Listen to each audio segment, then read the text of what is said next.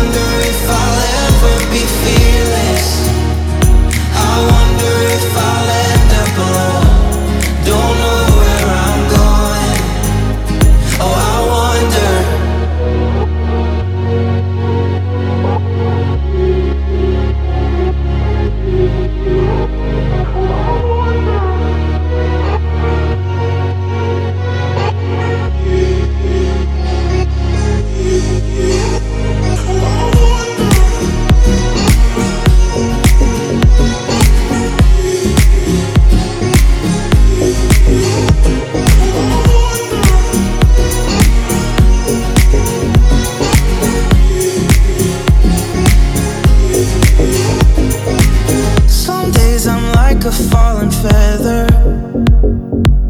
Floating, I don't know where to land. Why are we looking for an answer when the question's way too hard to understand? Oh, I